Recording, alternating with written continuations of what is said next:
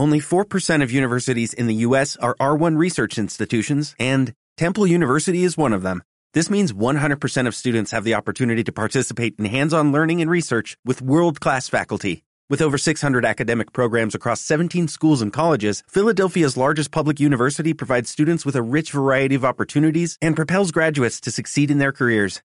Temple University. Schedule a campus tour today at admissions.temple.edu/visit.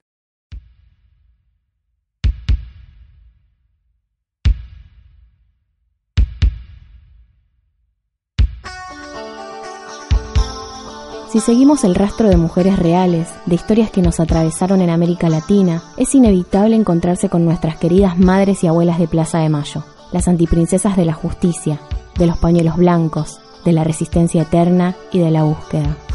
Todas juntas son una especie de liga de antiprincesas, construyen un mundo mejor. Entre todas, reclaman por sus hijas desaparecidas e hijos desaparecidos. Encuentran a sus nietas y nietos para devolverles su identidad. El quehacer de las madres y las abuelas es colectivo y por eso decidimos sumarnos contando su historia. Antiprincesas de Plaza de Mayo, tras los pasos de la identidad robada. Bisabuela, bisabuelita, bisabuela, bisabuelita. Pará, Vicky. Te falta decirle, ¿eh? ¿Qué orejas tan grandes tenés? Bueno, déjame decir esas palabritas muchas veces, porque recién la conozco. ¿Te puedo decir abuela mejor? Sí, me encanta. Y Manu, déjala a tu hermanita que está feliz de nombrarme.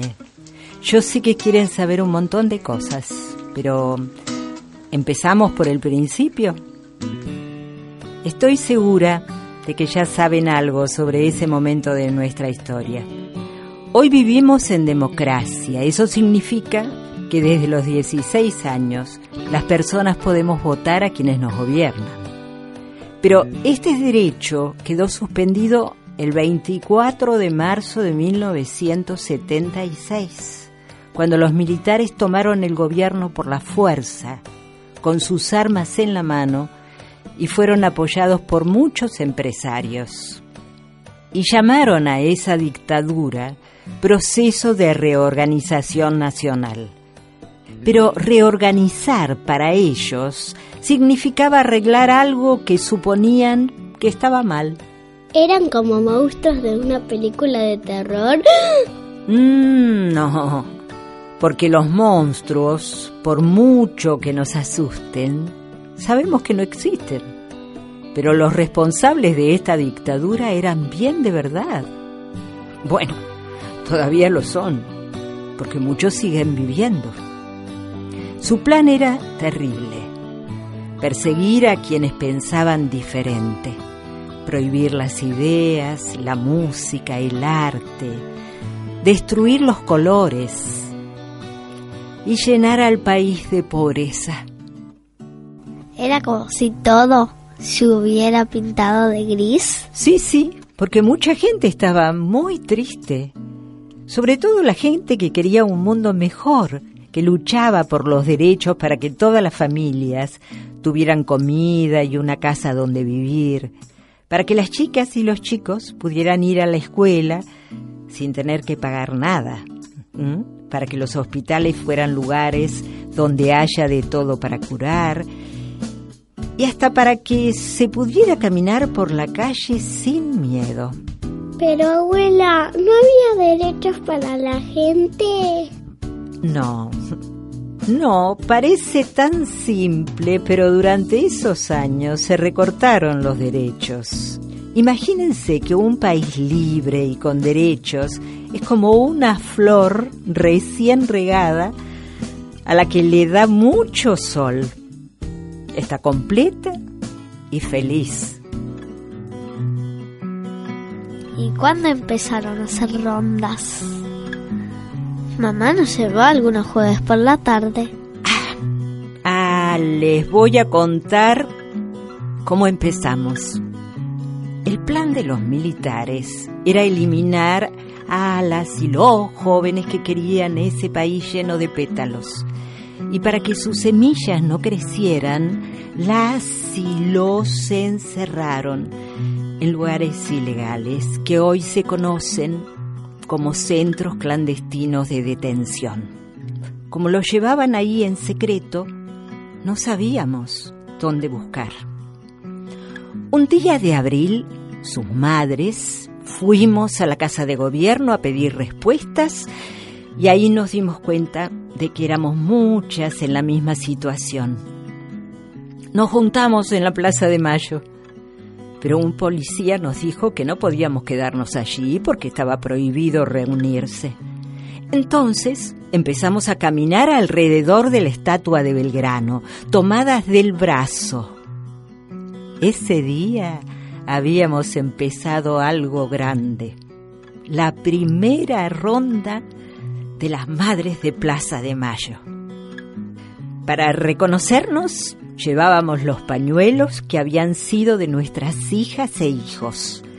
Antes, esos pañales eran de tela, por eso los usamos como pañuelos y se convirtieron en un símbolo. Raquel Radio de Mariscurrena cuenta que fueron ese primer día con Azucena Villaflor.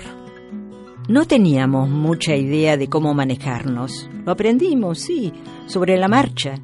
Y dijimos, sábados no puede ser porque no nos ve nadie. Entonces empezamos a ir los jueves.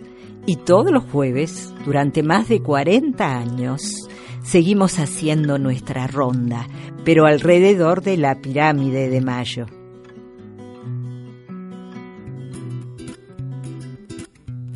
Y unos meses más tarde nacieron las abuelas de Plaza de Mayo. Un grupo de aquellas madres empezó a preguntarse, ¿qué hicieron con nuestras nietas y nuestros nietos? Porque muchas de las jóvenes desaparecidas estaban embarazadas y también se llevaron a muchas parejas con sus hijas e hijos. Y desde ese día yo también estuve buscando mi nieta, o sea, a su mamá. Eso fue hace más de 40 años, abuela. ¿Todo ese tiempo estuviste buscándola? Y sí, porque todavía nos falta encontrar a más de 300 nietas y nietos. Así que, imagínense, la mayoría de nosotras, antes de que secuestraran a nuestras hijas y a nuestros hijos, pasábamos bastante tiempo en nuestras casas. Nos ocupábamos de las tareas del hogar y de la crianza. Cuando ya no estaban con nosotras, sabíamos que no íbamos a parar hasta encontrar respuestas. Y así es que el trabajo de las abuelas es encontrar las nietas y a los nietos que todavía no saben que sus padres o madres desaparecieron y restituirles su verdadera identidad. Y así empezamos, buscando.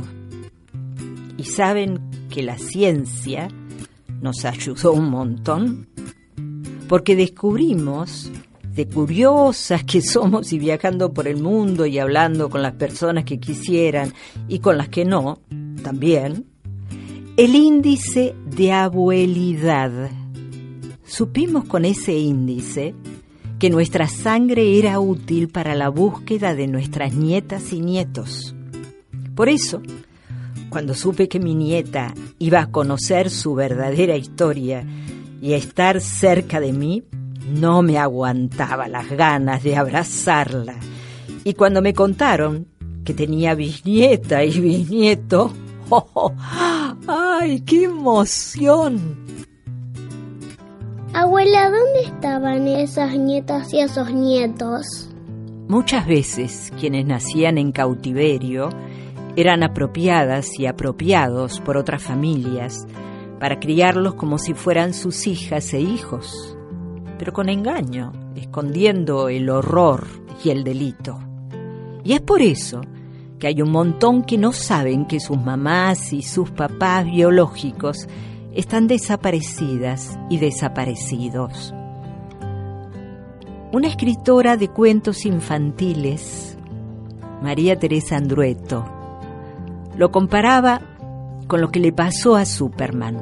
A él lo mandaron desde otra galaxia a la Tierra para salvarle la vida, pero él se crió sin entender por qué era tan distinto a todas las demás personas.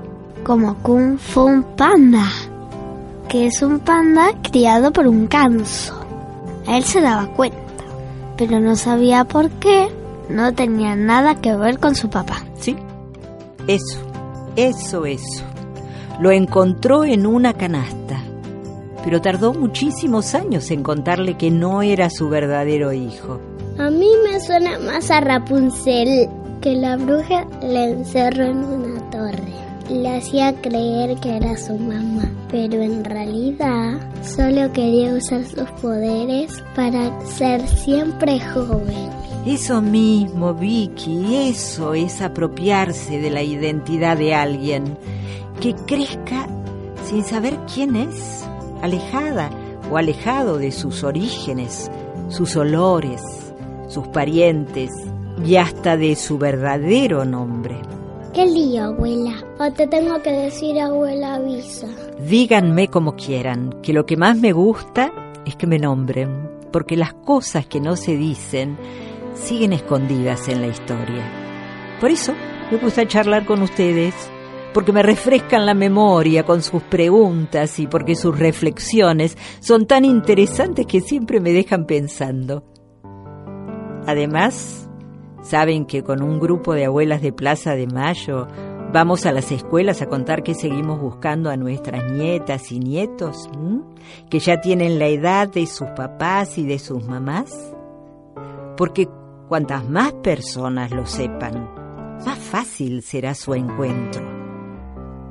Y como ya saben, nunca vamos a perder las esperanzas, porque al fin y al cabo, así somos las abuelas, ¿no?